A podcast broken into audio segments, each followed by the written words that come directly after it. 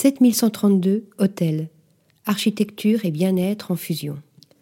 C'est l'histoire d'un petit village des Alpes suisses devenu un lieu de pèlerinage pour les amateurs de design et d'architecture.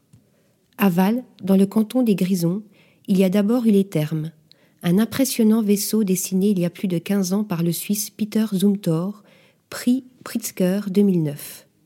Puis, récemment, la partie hôtelière de l'établissement, 7132, en référence au code postal de la station, a fait peau neuve.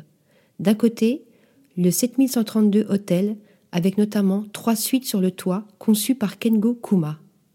De l'autre, la 7132 House of Architects, dont les 73 chambres portent de prestigieuses signatures. Peter Zumthor, encore lui, a repris une technique de plâtrage de la Renaissance italienne, le stucco lustro. Kengo Kuma célèbre ici la menuiserie japonaise.